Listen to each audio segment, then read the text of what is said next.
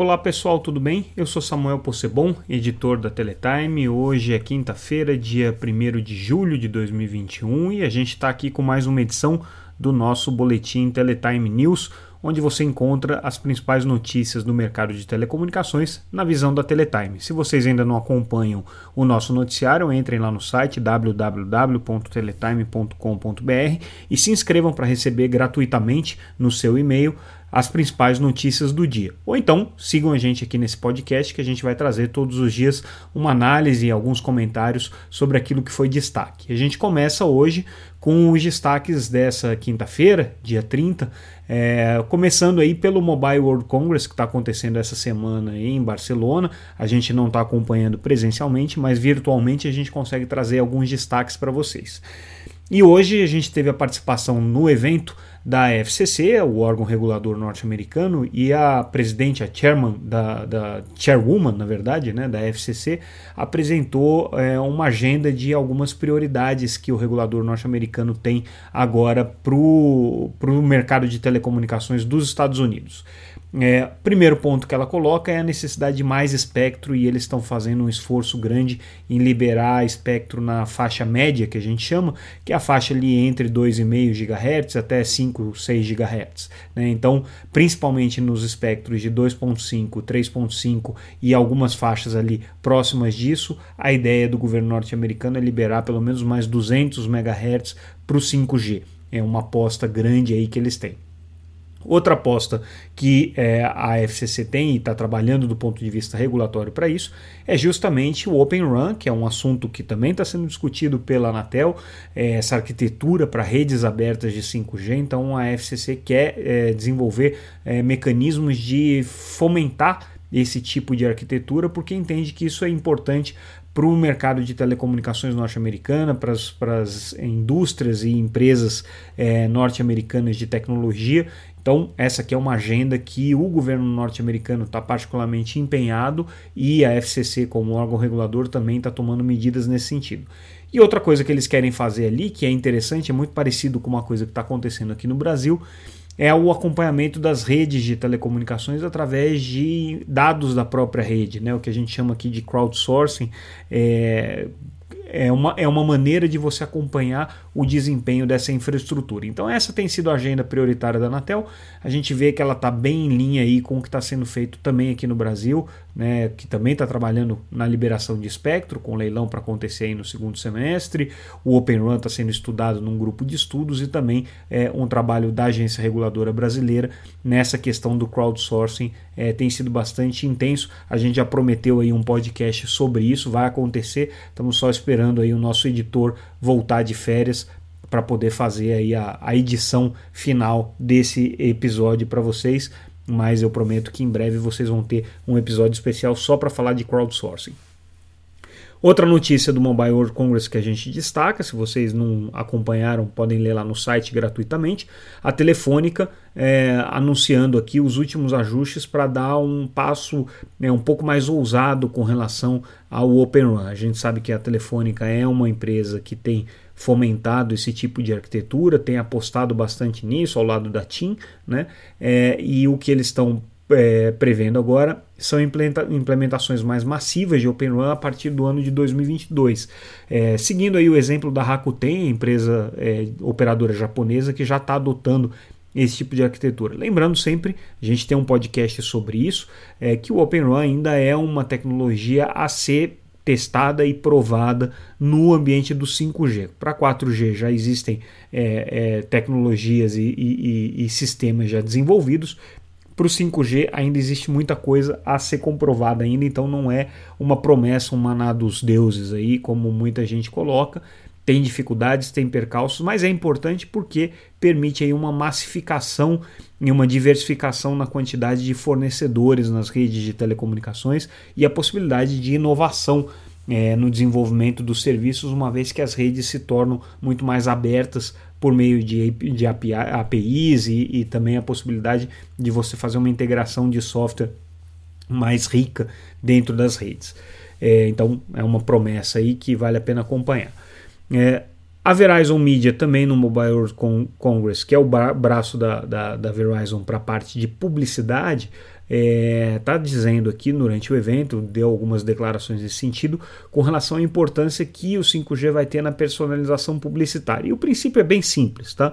É, quanto mais é, capaz é a rede de trafegar informações, mais você consegue customizar o tipo de conteúdo que é levado. Então a Verizon está vendo aqui no 5G a possibilidade de você conseguir oferecer serviços de telecomunicações sustentados por publicidade, então serviços de vídeo, por exemplo, né, serviços de entretenimento, em que você consiga fazer uma personalização usuário a usuário, uma vez que você tem aí um serviço é, por streaming de alta capacidade com 5G é uma promessa legal aí é, no mundo do entretenimento, no mundo da informação, é, do que o 5G é capaz de entregar. Mais uma vez, a gente ainda tem que ver os modelos de negócio, mas é um, um cenário bem interessante. Vindo agora para o Brasil e falando um pouco do legislativo, a gente teve hoje na Câmara a aprovação de um acordo bilateral entre é, Brasil e Chile que foi assinado em 2018, só agora a Câmara aprovou, ainda falta a, a ratificação pelo Senado também. Mas esse acordo é importante porque, entre as várias cláusulas que ele, que ele inclui ali de, de comércio entre Brasil e Chile, está a eliminação é, do roaming internacional entre os dois países. Então, é, em tese, você teria é, o, a possibilidade de usar celulares chilenos aqui no Brasil ou brasileiros ali no Chile é, pagando tarifas locais, né, uma coisa que hoje é muito é, já praticada por operadoras, mas dentro das suas próprias redes. Então, é, as principais operadoras do Brasil têm esses planos de acesso internacional que permitem você utilizar o telefone como se você estivesse no Brasil, só que você tem que utilizar nas redes dessas próprias operadoras, né? e obviamente elas usam isso como uma vantagem competitiva.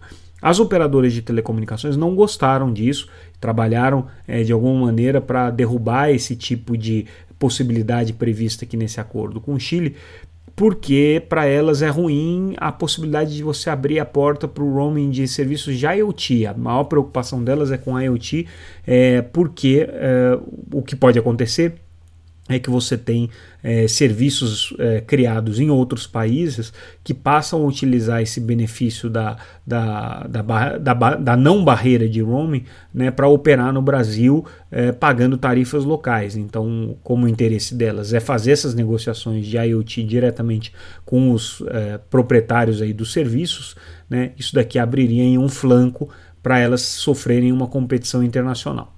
Então é mais um ponto aí para se acompanhar. É, como eu disse, o projeto ainda vai para o Senado. É, a Comissão é, de Ciência, Tecnologia e Comunicação da Câmara também aprovou é, a realização de uma audiência pública para discutir a proposta do deputado João Maia para criar uma CID digital. Esse é um assunto importante. A CID é uma contribuição sobre o domínio econômico é, e a ideia do deputado é que serviços digitais, seja de comércio, seja de é, provimento de, de, de é, serviços por meio da internet, paguem essa CID. Né? É uma discussão que está acontecendo no mundo inteiro, como é que você faz a tarifação dos serviços digitais hoje, e aí o que o deputado está propondo é um mecanismo de fazer essa tarifação. Então, esse projeto de lei dele, o projeto 2358 de 2020, traz aí uma, uma, uma, é, uma sugestão de como que seria essa CID digital e vai haver uma audiência pública sobre isso, não está marcada ainda. A gente traz também uma entrevista exclusiva com a Um Telecom, o presidente da, da Um Telecom, Rui Gomes, falou com a Teletime, deu algumas. A Um Telecom, para quem não sabe, é uma empresa regional, atua é, no Nordeste brasileiro, principalmente na oferta de serviços no atacado, tem 16 mil quilômetros de rede de fibra, mas eles estão expandindo agora, indo para a oferta de serviços em cloud, data center, serviços de segurança, e o que o Rui Gomes coloca para a gente nessa entrevista, que é muito interessante, que ele vê para esses mercados regionais que conectividade vai virar uma commodity muito rapidamente. Inclusive, ele está prevendo já e projetando que alguns serviços que ele vai oferecer, principalmente serviços de cloud de segurança, é, já vão vir com a conectividade incluída, ou seja, o cliente não vai pagar pela conectividade e sim só pelos serviços que estão sendo é, ofertados ali em cima dessa rede. É, é uma estratégia ousada, claro que nenhum operador de telecomunicações hoje faz isso, mas ele vê isso como uma tendência e não dá para fugir. Segundo ele, os serviços de valor adicionado é onde existe negócio aí para o setor de telecomunicações, porque se ficar só na construção e na oferta de capacidade, é, o custo é muito alto, o custo de investimento é muito alto e de operação idem. Então ele é, faz aí esse, essa reflexão. Também fala um pouquinho sobre redes neutras, sobre 5G. Confere lá a entrevista com ele que a gente traz todos os detalhes. Eu não vou trazer tudo aqui, senão é o spoiler para a leitura que vocês certamente vão fazer no nosso site. É, o ministro Fábio Faria também hoje foi é, convidado pela Comissão de Ciência e Tecnologia da Câmara a comparecer é, à comissão para dar um esclarecimento sobre o infeliz é, comentário que ele fez no Twitter no dia que o Brasil chegou a 500 mil mortes pela Covid-19, em que ele disse que é, jornalistas, políticos e artistas é, iriam ali é, comemorar né, o, o, os 500 mil mortes, lamentar, né, ele colocou entre aspas, né, mas em tom dizendo que havia ali uma comemoração contra o governo. Né. É, pegou muito mal essa declaração do ministro, realmente desastrosa. Né? É, eu, como jornalista aqui, é, que inclusive sofri uma perda pessoal grande por conta da Covid-19, fiquei pessoalmente bastante ofendido com essa fala do, do ministro, mas obviamente ele está no direito dele de falar o que ele quiser, ele é porta-voz do governo, mas a comissão aqui entendeu é, muito, muito é, inadequada e pediu esclarecimentos ao ministro. Ele vai ter que ir lá na comissão para prestar esse esclarecimento.